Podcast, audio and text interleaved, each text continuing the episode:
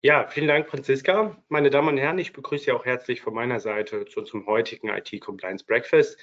Mein Name ist Jakob Nutz aus dem FS der KPMG und ich darf Sie eben mit meiner Kollegin Franziska Joos, äh, Sie konnten sie gerade auch schon aus dem Off oder aus dem Hintergrund hier hören, äh, durch unseren Webcast führen.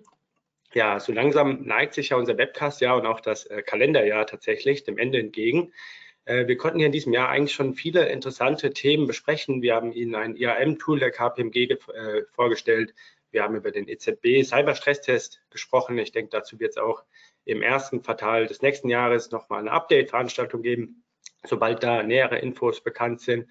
Und wir haben natürlich ganz viel über Dora gesprochen. Heute, und das freut mich persönlich sehr, sind wir wieder ein bisschen operativer unterwegs. Wir sind wieder ein bisschen mehr in der eigentlichen Domäne unterwegs, würde ich sogar sagen. Wir besprechen heute das MA-Risk-Update mit Blick auf das nachhaltige Outsourcing im Finanzsektor. Ja, was nachhaltiges Outsourcing jetzt genau heißt, das sehen wir gleich. Bevor wir aber gleich einsteigen, würde ich Ihnen gerne noch unsere heutige Referentin vorstellen. Und auch hier freue ich mich, dass wir fast schon einen Dauergast hier bei uns im Format begrüßen dürfen. Für Sie wird heute referieren Caroline Sieberitz. Caroline ist Senior Managerin am Standort Frankfurt und verantwortet dort innerhalb unseres Clusters Technologie und Finance Consulting das Thema Auslagerungsmanagement. Ja, Caro, schön, dass du heute hier bist. Wir haben ja gestern in Vorbereitung auf dem Webcast schon kurz gesprochen und festgestellt, dass du in diesem Jahr und ich meine fast auch letztes Jahr mit am häufigsten hier als Referentin bei uns zu Gast warst. Mich persönlich freut es daher umso mehr, dass du heute bei meinem letzten Webcast nochmal mit dabei bist und mit uns gemeinsam hier den Jahresendspurt gestaltest.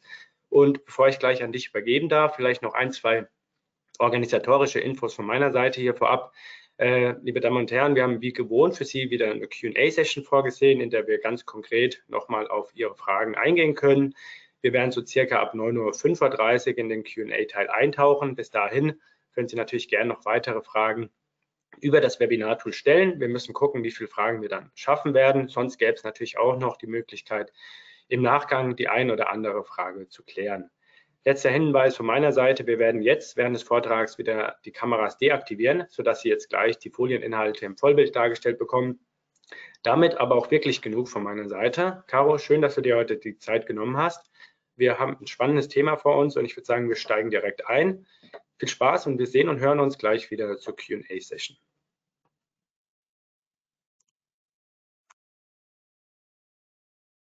Ja, damit auch nochmal ein herzliches Guten Morgen von meiner Seite. Ähm, wir haben uns gedacht, dass ein weiterer Dora-Webcast sicherlich langsam das eine oder andere Gehen verursacht. Und deshalb wollen wir uns ähm, hier heute einem anderen Thema widmen und aus dem heutigen Black Friday gerne einen Green Friday machen. Und ähm, so will ich auch einmal reinstarten in das Thema. Wir sehen hier jetzt einmal nochmal den Überblick auf die Inhalte, ähm, starten aber auch direkt rein mit der ersten Inhaltsfolie.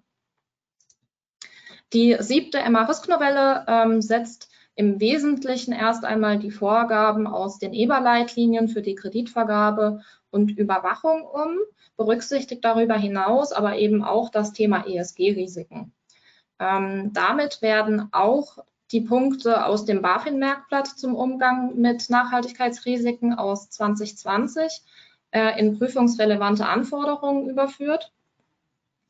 Und dem wollen wir uns dann heute eben nochmal genauer widmen. Ähm, warum wurde diese Überführung ähm, überhaupt vollzogen?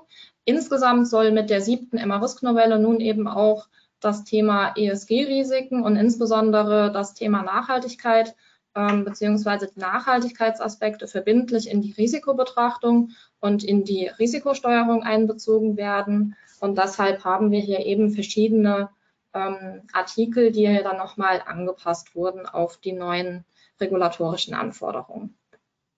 Den ersten Anhaltspunkt zur Berücksichtigung des Themas ESG finden wir im AT 433, in welchem beschrieben wird, dass Stresstests ähm, wie der Jakob sie eben auch schon mal erwähnt hatte, dann eben unter Berücksichtigung von ESG-Risiken durchzuführen sind und die gewonnenen Erkenntnisse dann eben auch mit in die Risikosteuerung einzubeziehen sind.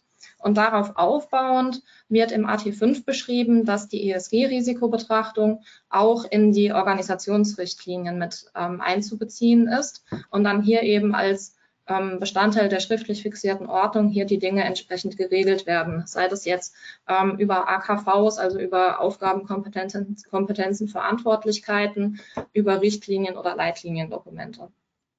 Eine Einschränkung auf bestimmte Organisationsrichtlinien haben wir hier an der Stelle nicht. Demnach sind ähm, in allen relevanten Risikobereichen dann eben auch die ESG-Kriterien als Risikotreiber zu berücksichtigen und hier zählen dann zum Beispiel auch neben der IT dann eben auch das Auslagerungsmanagement dazu. Damit haben wir den direkten Schwung rein in den AT9. In Bezug auf das Auslagerungsmanagement ist demnach ähm, neben den Organisationsrichtlinien auch die Risikoanalyse zu erweitern. Ähm, das heißt, ESG-Risiken sind bei allen darauf aufbauenden Tätigkeiten ähm, auch nebenher zu berücksichtigen, wie zum Beispiel in der Steuerung und Überwachung von Dienstleistern.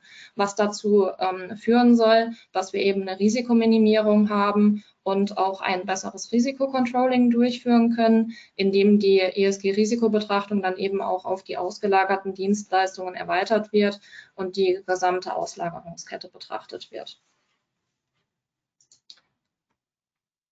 Springen wir einmal weiter hier auf die Folgeseite. Hier sehen wir nochmal gesamthaft die verschiedenen Themen des Risikomanagements.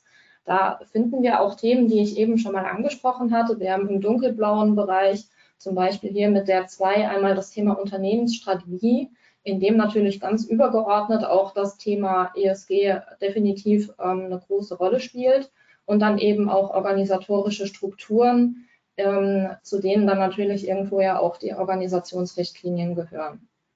Insgesamt wird das ganze Thema natürlich auch vom, vom Vorstand und vom Aufsichtsrat verankert. Ähm, das heißt, wir haben hier oben eben diese ganzen strategischen und organisatorischen Themen, über die das ganze Thema entsprechend ähm, eingesteuert wird. Dann sehen wir in dem ja, sehr dunkelblau, fast schwarzen Bereich neben einmal die interne und externe Berichterstattung, ähm, zu der ich später auch noch mal kurz kommen möchte. Und unten in den beiden Blautönen dann einmal das übergreifende Risikomanagement, natürlich auch einen Risikorahmen, ähm, wie ihn jetzt zum Beispiel auch Dora in Bezug auf das ganze IKT-Thema, also auch in Bezug auf die IT fordert, wo wir dann auch wieder das Thema Szenarioanalyse und Stresstest wiederfinden.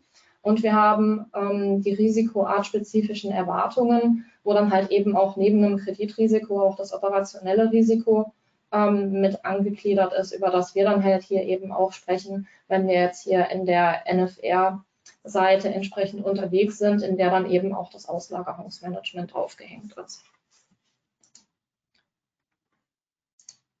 Ähm, jetzt ähm, wollen wir aber natürlich auch auf das Auslagerungsmanagement Management einmal genauer eingehen. Ähm, wir haben jetzt hier verschiedene Risikobereiche gesehen und irgendwo hängen wir jetzt, wie der Webcast-Titel auch schon sagt, hier zwischen Green IT und Sustainable Finance. Ähm, außerdem haben wir eben auch gesehen, dass sich die, die ESG-Treiber eben auf alle Elemente des Risikomanagements auswirken. Welchen Zusammenhang haben wir jetzt konkret an dieser Stelle zwischen dem Thema ESG und dem Auslagerungsmanagement? Hierzu wollen wir auch nochmal einen Blick auf die Corporate Sustainable uh, Reporting Directive, also die CSRD, werfen, welche entsprechend vorgibt, dass ähm, insgesamt eine Outside-In-Perspektive, aber eben auch eine Inside-Out-Perspektive zu betrachten ist. Was bedeutet das? Ähm, alle Unternehmen und damit eben auch die Finanzunternehmen sollen demnach bewerten, wie sich die Nachhaltigkeitsaspekte konkret auf das jeweilige Unternehmen auswirken das wäre die Outside-In-Perspektive, aber dann eben auch, welche Auswirkungen das Unternehmen auf Mensch und Umwelt hat. Das ist die Inside-Out-Perspektive. Die ähm, Outside-In-Perspektive wird in Bezug auf das Auslagerungsmanagement durch die Risikoanalyse abgedeckt, während die Inside-Out-Perspektive jetzt aus Sicht des Auslagerungsmanagements ähm, durch die vertraglichen Anforderungen gecovert ist. Und dazu wollen wir einmal weiterspringen ähm, auf unser Fünf-Phasen-Modell, das man hier jetzt sehen müsste. Unser Fünf-Phasen-Modell orientiert sich an dem, was wir eben bisher im Rahmen des, des Outsourcing-Prozesses, des Auslagerungsprozesses insgesamt sowieso ohnehin betrachten und wird dann eben angereichert um die ESG-Auswirkungen. Im ersten Step haben wir demnach die Auslagerungsstrategie, die ja immer ganz oben steht. Und hier sollen dann sämtliche Nachhaltigkeitsaspekte und Risiken eben auf strategischer Ebene in Bezug auf das Auslagerungsmanagement festgelegt werden. Da gehört zum Beispiel dazu, äh, mit welchen Dienstleistern möchte ich insgesamt zusammenarbeiten, aber eben auch, was erwarte ich von meinen Dienstleistern, wie verfahre ich, wenn mein Dienstleister die Bedingungen zum, zum Beispiel dem Lieferketten-Sorgfaltspflichtengesetz nicht einhält, ähm, wenn hier zum Beispiel kein Mindestlohn gezahlt wird, wenn die Einhaltung von Menschenrechten ähm, dürftig ist und eben solche Themen. Da haben wir aber eben zum Beispiel ähm, auch die, die Frage mit verbunden, welche ESG-Werte sind denn jetzt besonders essentiell, um sie eben entsprechend überhaupt im Auslagerungsmanagement zu berücksichtigen. Ähm, und wie sieht das hier zum Beispiel auch mit dem Thema Diversity aus, das ja dann doch ähm, aktuell auch so ein bisschen ein Trendthema ist. Ähm, als zweiten Step haben wir die Risikoanalyse. Hier soll ähm, die bestehende ähm, Risikoanalyse, wie ich sie eben schon mal gesagt hatte, eben um die ESG-Kriterien erweitert werden. Das heißt, hier haben wir eben die, die harte MA-Risk-Anforderungen mit drin. Ähm, herangezogen werden können hier beispielsweise Kriterien, die wir lustigerweise in der Entwurfsfassung stehen hatten, dort dann im AT 9.2. Und Beispiele hierfür sind zum Beispiel einmal der Standort des Dienstleisters und dann eben auch damit verbundene etwaige ähm, Anfälligkeiten für zum Beispiel Naturkatastrophen oder politische oder soziale Instabilität, wie wir sie ja ähm, leider Gottes eben in der aktuellen Welt auch immer wieder vorfinden. Insgesamt geht es in diesem Zusammenhang darum, eben die, die Einflüsse, die von außen kommen, also die äußeren Einflüsse, ähm, die dann den eigenen betrieblichen Ablauf stören können oder gefährden können, eben entsprechend zu minimieren und eben auch erstmal einzuschätzen. Dann haben wir den dritten Punkt, das ist die Vertragsgestaltung, die wir hier aufgenommen haben. Ähm, durch die vertraglichen Regelungen, die wir mit den Dienstleistern haben, um eben ähm, insgesamt ja auch die Compliance-Anforderungen des auslagernden Instituts, des auslagernden Finanzunternehmens entsprechend ähm, einzuhalten, soll jetzt hier eben auch im ESG-Umfeld sicher sichergestellt werden, dass wir ähm, die ESG-Compliance-Anforderungen erfüllen. Und ähm, darüber hinaus können hier dann eben auch bereits ESG-Kriterien mit dem Dienstleister vereinbart werden, die dem Finanzunternehmen ähm, eben am Herzen liegen und strategisch dann eben auch als Prio-Kriterien definiert wurden. Da haben wir dann wieder den, den Umkehrschwung hoch zur Strategie, ähm, zur Strategie und den Governance-Themen, ähm, wo man das dann hier eben entsprechend an den Dienstleister weitergeben kann. Ähm, dann haben wir hier noch den vierten und den fünften Punkt. Das ist einmal das Thema Berichtswesen und darauf aufbauend das Thema Steuerung und Überwachung, welche ich kurz einmal hier an der Stelle zurückstellen möchte, weil wir hier nochmal eine Vertiefungsfolie zu haben. Genau, kommen wir einmal hier zu der ähm, Vertiefungsfolie, die ich eben angesprochen hatte. Wir haben hier jetzt nochmal das Zielbild für die externe Nachhaltigkeitsberichterstattung dargestellt. Das heißt, wir sehen ähm, ganz links einmal das Reporting, wie es heute stattfindet, dass wir einen Lagebericht haben, einen Offenlegungsbericht haben und dann eben eine nicht finanzielle Erklärung beziehungsweise auch Nachhaltigkeitsberichterstattung. Und das Ganze wird jetzt eben aufbauend auf dem, was wir an Anforderungen haben, ähm, umgebaut, dass wir eben entsprechend einmal den Lagebericht erweitern. Das heißt, wir haben hier eben nicht nur diesen Chancen- und Risikobericht, wie wir ihn kennen, sondern haben dann hier eben auch einen CSRD-Bericht entsprechend mit inkludiert, der dann eben auch die Themen, die wir jetzt aus der EU-Taxonomieverordnung kennen, hier eben mit aufgreift. Und wir haben das Thema ESG-Risiko im Offenlegungsbericht mit verankert. Der Nachhaltigkeitsbericht wird damit optional, das heißt, kann zusätzlich nochmal mit ähm, erstellt werden, ist dann aber hier eben kein Pflichtkriterium mehr, weil wir eben die Themen einmal schon im CSRD-Bericht und eben im Offenlegungsbericht mit abdecken. Ähm, was bedeutet das jetzt konkret für uns fürs Auslagerungsmanagement?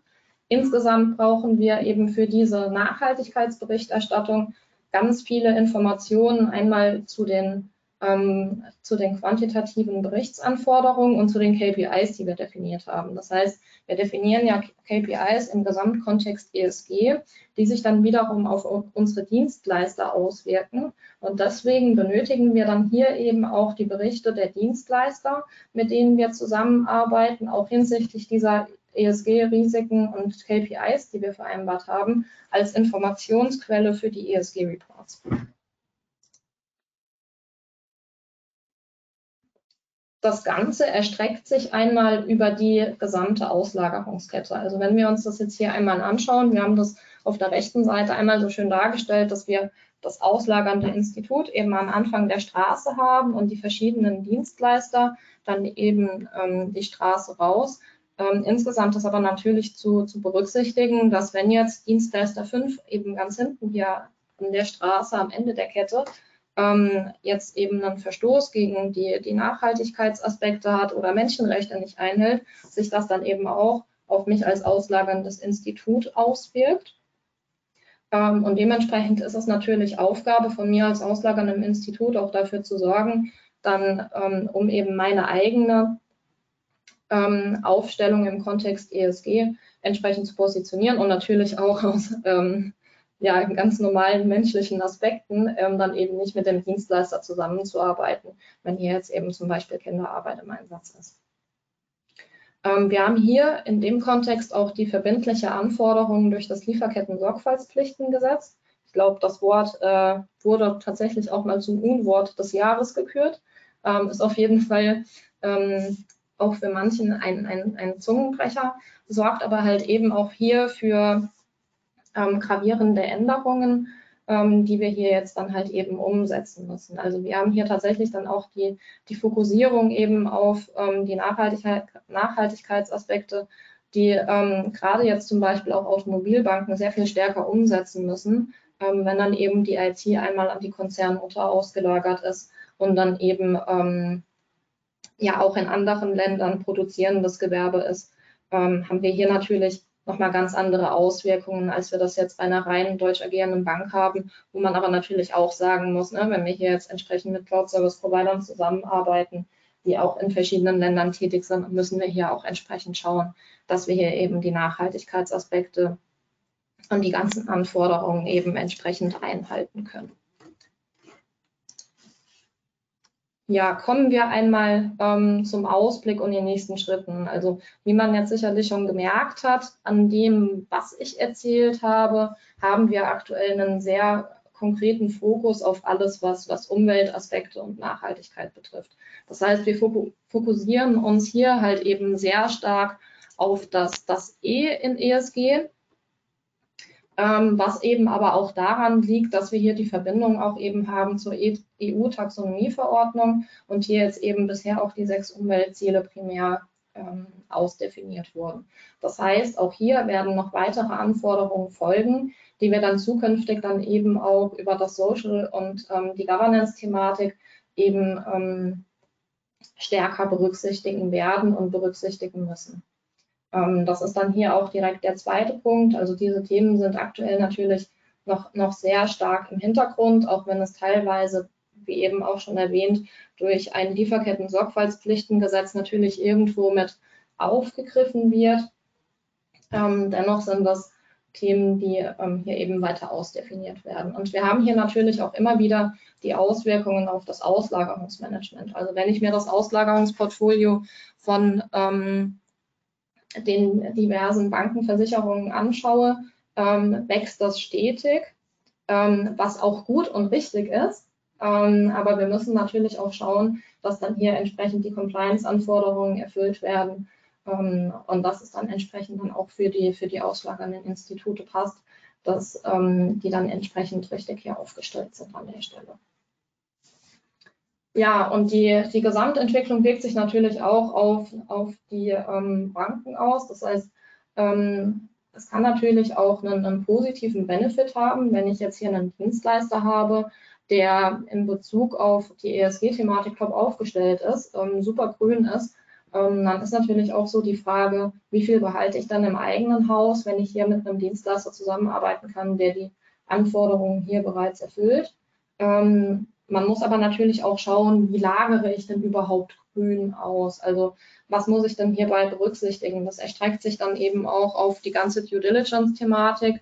Ähm, das heißt, ich muss hier an der Stelle dann halt eben auch vor Vertragsschluss schon schauen, wie ist der Dienstleister entsprechend aufgestellt ähm, und kann das aber natürlich in dem Zusammenhang dann auch mit den Anforderungen kombinieren, die ähm, wir jetzt eben ja sowieso schon haben, einmal aus der nationalen Regulatorik kommt, ähm, mit Blick auf die MRISC, aber eben auch mit Blick auf die BAIT, auch für die, für die sonstigen IT-Fremdbezüge. Ähm, und das kann ich dann aber eben auch sehr gut kombinieren, auch mit dem Thema DORA, wo ja dann eben die Themen hier jetzt auch nochmal angepackt werden und wo ich das Ganze sowieso nochmal entsprechend anpasse und dann auch das Thema ESG nochmal noch mal stärker berücksichtigen kann. Ähm, und an der Stelle möchte ich direkt eine Frage mit, mit einbauen beziehungsweise eine Frage beantworten, die ähm, ich von einem Kollegen tatsächlich gestellt bekommen habe. Und das ist dann nämlich auch die Sache, ähm, wenn wir jetzt hier die Megatrends betrachten, ähm, diejenigen, die die Dora-Webcasts auch besucht haben, wissen, dass ich hier eben auch im Thema IKT-Drittdienstleister unterwegs bin. Fragen dann auch, ja, jetzt haben wir hier zwei große Themen, einmal DORA, einmal ESG. Haben wir da irgendwo auch Anknüpfungspunkte? Haben wir hier irgendwo ähm, Themen, äh, Synergien, die wir irgendwie heben können? Und das ist natürlich, also kann man nicht klar beantworten. Ich würde es mit einem Jein beantworten, ähm, weil das Thema ESG natürlich ein Thema ist, das jetzt auch nicht nur die Finanzunternehmen betrifft, während DORA dann doch ja sehr fokussiert ist auf alles, was IKT-Dienstleistungen ähm, betrifft also auch hier nochmal diesen, diesen IKT-Fokus hat. Ähm, dennoch haben wir natürlich, ähm, wenn wir jetzt das, das Risikomanagement betrachten, ähm, auch immer eine Betrachtung von der IT. Ich hatte es anfangs gesagt, wo wir dann natürlich hier an der Stelle dann auch die, die Synergien heben können. Und ähm, wie gesagt, auch wenn wir dann die Themen Risikoanalyse, Due Diligence ähm, oder auch die Dienstleistersteuerung entsprechend ähm, anpacken, dann auch direkt sagen können, wir haben hier eben einen Anknüpfungspunkt und wir betrachten die Themen dann halt eben auch direkt gemeinsam. Genau, damit wäre ich jetzt tatsächlich erst einmal durch mit dem, mit dem reinen Vortrag und würde gerne die Zeit nutzen, ähm, die verbleibende Zeit, um eben auch entsprechend nochmal offene, offene Fragen zu beantworten.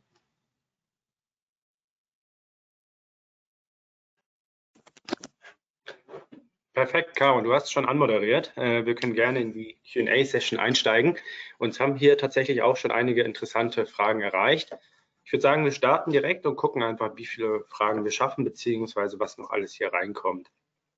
Ähm, steigen wir ein mit einer Frage, die ganz konkret auf die Risikoanalyse abzielt. Inwiefern können ESG-Risiken bei der Risikoanalyse berücksichtigt werden, gegebenenfalls konkrete Formulierungen für institutsweit einheitlichen Rahmenvorgaben, bei uns in Form einer Checkliste, also einer kleinen Anmerkung am Ende noch. Mhm. Also das ähm, Vorgehen zur Berücksichtigung von, von ESG-Risiken kann im Prinzip analog zu dem Vorgehen umgesetzt werden, wie wir es auch beim, beim Lieferketten-Sorgfaltspflichtengesetz haben. Ähm, hier haben Sie jetzt als Finanzunternehmen einmal jährlich zu ermitteln, ob ein Risiko besteht, dass die ähm, eigenen geschäftlichen Handlungen oder geschäftlichen Handlungen eben auch in der Lieferkette, in der kompletten Auslagerungskette ähm, verletzt, was dann halt ähm, das Thema Menschenrechte oder Umweltrechte verletzt. Ähm, und hier an der Stelle empfiehlt sich ein dreistufiges Vorgehen. Das heißt, wir haben den, den ersten Schritt, wo wir quasi in einer abstrakten Risikoanalyse schauen können, ähm, wie sieht das insgesamt aus ähm, mit einem Länderrisiko oder auch mit einem Branchenrisiko und gehen dann im zweiten Schritt nochmal konkreter rein, eben in die abstrakt identifizierten Risiken und ähm, schauen, ob wir dann halt hier eben nochmal noch mal, ähm, andere Erkenntnisse gewinnen können ähm, anhand von, von Screenings etc. Und dann wäre der, der dritte Schritt dann eben die Risikobewertung und Risikopriorisierung. Das heißt, ähm, nach der Risikoermittlung müssen ähm, sie die Risiken dann eben auf Basis der ähm, Angemessenheitskriterien bewerten und priorisieren. Und ähm, ja, natürlich haben wir da dann neben der regelmäßigen Risikoanalyse auch noch, noch das Erfordernis der, der anlassbezogenen Risikoanalyse, wie wir es jetzt eben auch ähm, aus der Risikoanalyse generell kennen. Und die führen Sie dann halt eben immer dann durch, wenn Sie Kenntnis darüber haben, dass ähm, zum Beispiel jetzt irgendwo eine, eine, Menschenrechtsverletzung oder auch eine umweltbezogene Verletzung stattgefunden hat ähm, bei einem Dienstleister oder dass dies zumindest auch möglich ähm, ist und dann halt hier eben auch ähm, sich eine, eine entsprechende Veränderung beziehungsweise Erweiterung der Risikolage ergeben hat. Gut, ähm, dann schließen wir mit der zweiten Frage vielleicht ein bisschen an. Wir wechseln aber von Auslagerungen in den sonstigen IT-Fremdbezug. Ist ein paralleles Update der BAIT zu erwarten, quasi dann auch mit ESG-Relevanz in der Risikobewertung bei IT-Fremdbezügen? Hm. Also ein BAIT-Update ist, ähm, ich hatte eben einmal das Thema Dora angesprochen, gerade eben auch im Kontext Dora zu erwarten. Ähm, und da wir dann jetzt hier sowieso dann eben ähm, hier das, das Update erwarten, ist es tatsächlich auch erwartbar, dass es dann in dem Zusammenhang auch nochmal ein Update gibt hinsichtlich der ESG-Thematik.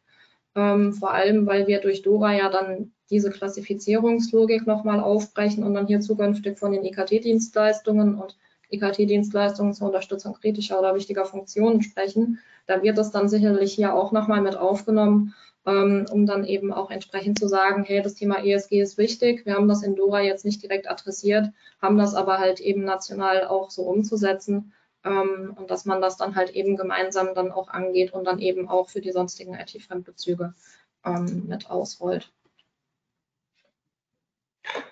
Gut, dann gehen wir so ein bisschen aus den Checklisten vielleicht raus, Risikobewertung, Risikoanalyse und äh, stellen uns nochmal eine Frage hinsichtlich der Aufsicht. Die darf hier in dem Format natürlich auch nicht fehlen.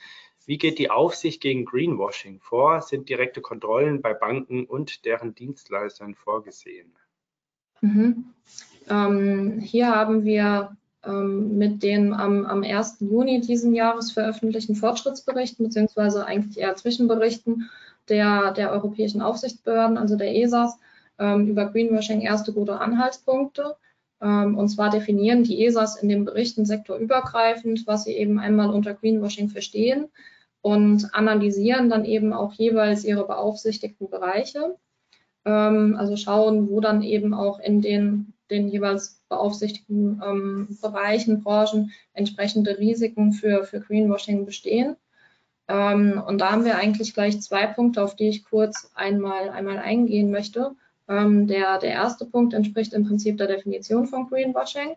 Also Greenwashing definieren die ESAs dann hier eben in dem Zusammenhang, ähm, wenn nachhaltigkeitsbezogene Behauptungen oder Erklärungen, Handlungen, ähm, das Nachhaltigkeitsprofil des, des Finanzunternehmens, ähm, aber eben auch dessen angebotene Dienstleistungen ähm, nicht eindeutig oder redlich widerspiegeln und damit dann eben auch einmal für die Kunden oder eben auch für andere Marktteilnehmer irreführend sein kann.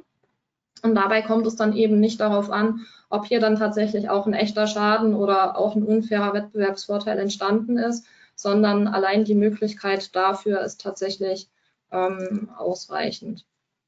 Und bis Mai 2024 werden die ESAs jetzt dann hier in dem Kontext dann auch nochmal konkrete Maßnahmen für die, für die Prävention und für die Ahndung von, von Greenwashing vorschlagen.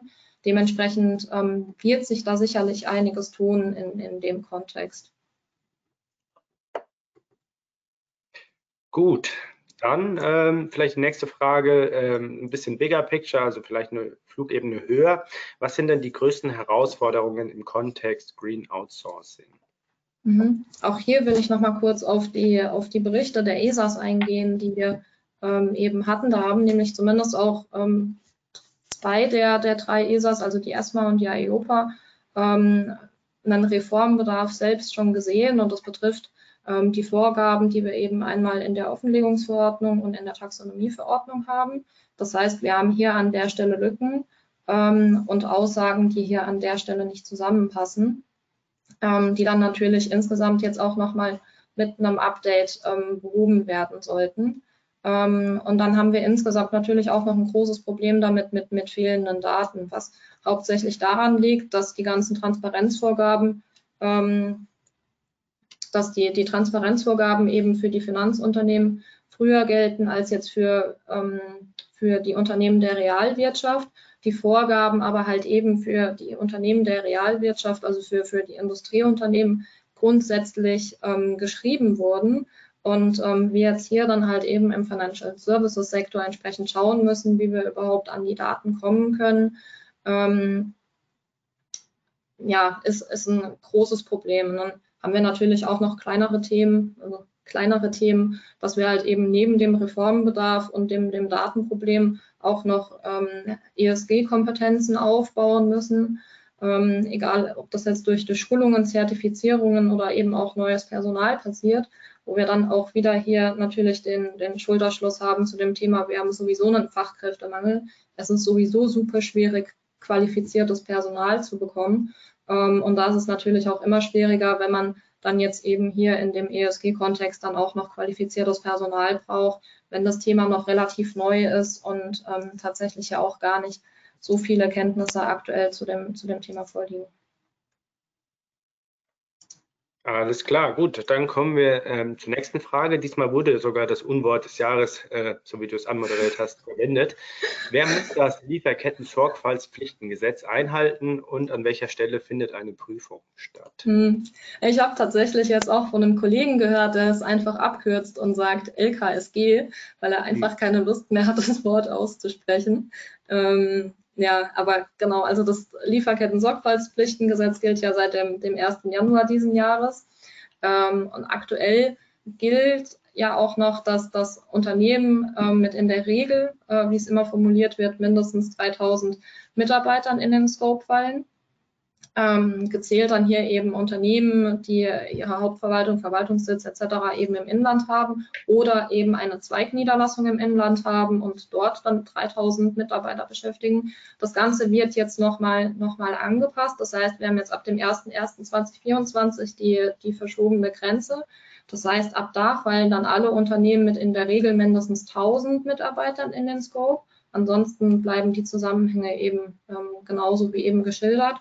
Ähm, und wichtig ist in dem Zusammenhang aber eben auch, dass ähm, konzernanhängige Gesellschaften bei der Berechnung immer ähm, im Mutterkonzern mit berücksichtigt werden, was sicherlich für den einen oder anderen auch nochmal eine Herausforderung stattfindet. Um nochmal auf den zweiten Teil der, der Frage einzugehen, also die Prüfung findet tatsächlich auch mehrstufig statt, während in der Regel der, der Jahresabschlussprüfer ja auch für die Prüfung der ESG-Berichterstattung mandatiert wird, sind natürlich auch Prüfungen durch die Aufsicht möglich. Ähm, und seit Wirksamkeit des FISG, ähm, das ja auch entsprechend schon, schon gültig ist seit dem 1.1. dieses Jahres, können dann auch Prüfungen beim Dienstleister vor Ort durchgeführt werden. Ähm, das heißt, auch hier sind wir an der Stelle unabhängig von Dora, weil wir uns ja im ESG-Kontext bewegen. Das kommt durch Dora jetzt auch nochmal. Und dadurch gerät es immer so ein bisschen in Vergessenheit, dass wir durch das FISG, also durch die Anpassungen im KWG, dann eben auch Prüfungen direkt im Bankenumfeld ähm, beim Dienstleister ähm, ja, ermöglicht haben, beziehungsweise dass die eben möglich sind. Ähm, und dass es bei den Versicherungsunternehmen tatsächlich schon sehr viel länger so ist. Also, dass das VAG hier in dem Kontext eben nicht angepasst wurde, liegt daran, dass die Prüfungen bei den ähm, Dienstleistern der Versicherungen eben schon sehr viel länger möglich sind genau, jetzt bin ich ein bisschen abgeschweift. Ähm, genau, nochmal auf den Prüfungskontext einzugehen. Also wird ähm, in der Prüfung dann eben auch, auch festgestellt, dass sie ihren gesetzlichen Pflichten entsprechend nicht nachkommen, können an der Stelle dann auch ähm, Bußgelder verhängt werden. Das ist sicherlich auch nochmal interessant, weil wir es eben auch aus dem Datenschutzkontext schon kennen. Ähm, und jetzt muss ich kurz überlegen, ich meine, das waren bis zu 8 Millionen Euro oder 2 Prozent des weltweiten Jahresumsatzes, aber gekoppelt dann eben an den ähm, Jahresumsatz. Also die zwei Prozent werden dann nur berechnet, wenn der Jahresumsatz über 300, nee, 400 Millionen Euro ähm, Jahresumsatz liegt. Ähm, das heißt, auch da haben wir halt eben dann entsprechend auch enorme Summen. Ähm, ja, also sollte man entsprechend auch schauen, dass das ähm, bei einer Prüfung dann eben so ein Thema nicht aufkommt. Und ähm, ja, die, die Prüfungen sind eben auch entsprechend, ähm, entsprechend durchzuführen. Gut, ich denke, ein, zwei Fragen schaffen wir noch. Vielleicht hier noch mal eine Frage zur Aufsicht. Ähm, welche Verstöße wurden denn von der Aufsicht bei Banken am stärksten bemängelt oder kritisiert? Gibt es da schon eine Übersicht hinsichtlich ESG? Da wäre mir tatsächlich bislang keine Übersicht bekannt, weil mir nicht bekannt wäre, dass die Aufsicht das Thema ESG schon direkt geprüft hat. Ähm, wir haben das tatsächlich in, in den OSIs, also in den On-Site-Inspections, die wir im IT-Kontext haben, ähm, dass es äh, mittlerweile eben bemängelt wird beziehungsweise mit angeschaut wird, wenn das Thema nicht in die Risikoanalyse mit aufgenommen ist. Also wir haben das tatsächlich immer wieder das Thema, dass ähm, Banken eben das ESG-Thema in der Risikoanalyse noch nicht berücksichtigen und dass dann auch gesagt wird, mit Blick auf die Zeit und eben die Umsetzungsfrist, ähm, dass es halt eben so an der Stelle so, so nicht funktioniert ähm, und dann halt hier eben entsprechend die Dinge nachzuholen sind. Ähm, aber wir haben jetzt hier an der Stelle noch keine direkte ESG-Prüfung, zumindest im Auslagerungskontext. Gut, dann äh, gehen wir nochmal quasi auf eine Verbindung äh, zwischen MA-Risk und dann LKSG, wie du es gerade so schön genannt hast, ein. Ja. Äh, wenn ich als Unternehmen nicht unter das Lieferketten-Sorgfaltspflichtengesetz falle, allerdings mhm. die MA-Risk einhalten muss, bin ich dann indirekt doch im Scope des LKSGs? Mm, nein, also ich habe jetzt gerade überlegt, was für Fälle wir haben, auch wenn wir jetzt den, den Scope ab ähm, dem 01.01.2024 betrachten, ähm, mit den 1000 Mitarbeitern. Ja, also wenn ich unter die MA-Risk falle, muss ich natürlich die MA-Risk-Bedingungen einhalten. Das heißt, ich muss trotzdem meine Risikoanalyse entsprechend ähm, anpassen. Ich muss trotzdem die Organisationsrichtlinien anpassen und natürlich trotzdem auch irgendwo dafür Sorge tragen, dass die Dienstleister, egal wo sie in meiner Auslagerungskette stehen, eben entsprechend ähm, compliant sind. Ähm, das wäre allerdings nicht der direkte Scope des Lieferketten-Sorgfaltspflichtengesetzes, wenn man da nicht drunter fällt. Ähm, ich finde die Frage aber trotzdem sehr gut, ähm, weil ich das auch schon mit, mit einem Kunden diskutiert habe, die gesagt haben, naja, wir sind jetzt irgendwie eine kleinere Direktbank. das Lieferketten-Sorgfaltspflichtengesetz ist uns an der Stelle doch egal, weil wir sind ja nur in Deutschland aktiv und jetzt nicht irgendwo im Ausland und äh, naja, gut, Mindestlohn werden wir wohl auch zahlen. Aber es geht ja dann wirklich auch darum, ähm, wie ich vorhin schon mal gesagt hatte, wenn dann halt eben auch mit einem Cloud-Service-Provider zusammengearbeitet wird, dass trotzdem betrachtet wird, werden da die Menschenrechte eingehalten, bekommt dann auch ähm, der Letzte in der Kette hier irgendwie den Mindestlohn bezahlt, einfach um dann halt hier eben auch einen fairen und nachhaltigen Umgang eben auch mit den Mitarbeitern zu haben. Also ich glaube einfach meine persönliche Meinung, ähm, es tut uns gut, ähm, auch diese Aspekte eben entsprechend mit zu berücksichtigen, so für ein bisschen mehr Menschlichkeit. Gut, dann kommen wir äh, zu auch einer interessanten Frage, wird wahrscheinlich auch fast in jedem Webcast äh, zumindest in die Richtung besprochen, geht um Zukunftstechnologien, beziehungsweise jetzt auch schon in der Gegenwart, glaube ich, gut angekommen. Gibt es bereits KI, welche im ESG-Kontext Erleichterungen bringen? Hm, also ich hatte gestern in einer Schulung in einem anderen Kontext das Thema KI, wo wir darüber gesprochen haben, dass es tatsächlich mittlerweile KI gibt, die ähm, Compliance-Anforderungen screent und das entsprechend aufbereitet, welche Compliance-Anforderungen zu erfüllen sind. Das ist jetzt aber nicht sehr ESG-spezifisch. Also die würde dann natürlich auch sagen, ähm, wir haben hier entsprechende ähm, ja, Compliance-Anforderungen im ESG-Kontext zu berücksichtigen, weil die KI dann halt eben alles raussucht, was, was zu betrachten wäre. Aber explizit KI im Kontext ESG wäre mir jetzt tatsächlich neu. Ich bin jetzt aber auch nicht so die KI-Expertin, muss ich zugeben. Das ist nicht mein Thema. Gut, dann gehen wir nochmal, vielleicht schaffen wir noch ein oder zwei Fragen. Ähm, zu Vertragsanpassungen, wieder ein bisschen operativer. Müssen denn alle Verträge, wesentliche und nicht wesentliche Auslagerungen hinsichtlich ESG-Klauseln angepasst werden? Und gäbe es dazu schon eine Art Best Practice? Hm, also es ist natürlich das Thema, dass äh, ich mit meinem Dienstleister irgendwie vereinbaren muss, dass eben die Aspekte, die ich jetzt brauche für meine Berichterstattung, ähm, dann auch zur Verfügung gestellt werden. Das kann, muss jetzt nicht zwingend eine Vertragsänderung mit sich ziehen, mit sich bringen, kann auch durch Vertragserweiterungen oder so geschehen. Aber es muss halt natürlich irgendwo trotzdem dem Dienstleister vereinbart werden ähm, über, über Service Level, dann halt eben entsprechend über die SLAs, ähm, weil der Dienstleister sich ja sonst an der Stelle auch immer wieder rausziehen kann und ich dann hier wieder äh, im Umkehrschluss eben einen negativen Impact auf das ganze Thema Steuerung und Überwachung habe. Ähm, Ich würde das Thema tatsächlich gemeinsam mit dem Thema äh, DORA-Umsetzungen der Verträge angehen, weil hier die Verträge sowieso neu geschrieben werden müssen. Ähm, da haben wir alles, was dann zumindest im IT, also im IKT-Kontext ist, ähm, ja sowieso in der Neuverhandlung. Und dann würde ich das Thema ESG dann damit kombinieren, um da den Aufwand so gering wie möglich zu, zu halten. Ähm, und bezüglich Best Practice, also es kommt natürlich immer auch darauf an, was habe ich mir jetzt selbst für strategische Ziele gesetzt ähm, als, als äh, Finanzunternehmen und ähm, was für KPIs hängen damit zusammen und dementsprechend auch, was brauche ich von dem Dienstleister. Also eine richtige Best Practice Lösung, würde ich sagen, gibt es dafür noch nicht, aber können wir uns auch gerne im, im Nachgang nochmal zu unterhalten. Gut, letzte Frage finde ich auch ein interessanter Punkt, der hier aufgebracht wird. Wenn ein Dienstleister eine hohe Gender Gap Lücke aufweist, wird sich das aktuell schon negativ auswirken?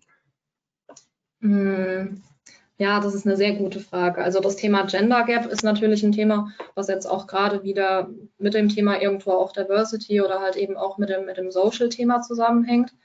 Ähm, so richtige Vorgaben haben wir dazu nicht. Ich weiß, dass es bei uns intern so ist, dass da sehr drauf geachtet wird, dass ähm, dieses, dieses Gender Gap eben nicht zu hoch ist. Einmal von der personellen Ausstattung her, aber eben auch äh, von dem, was dann eben finanziell bei, bei rumkommt.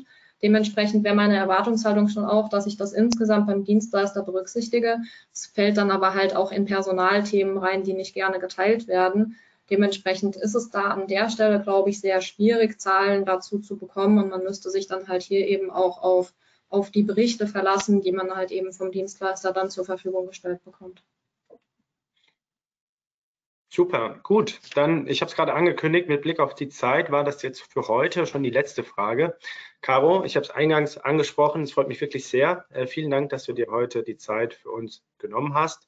Und meine Damen und Herren, vielen Dank auch natürlich bei Ihnen für Ihre Teilnahme und auch für die zahlreichen Fragen, die jetzt hier so in den Chat gekommen sind.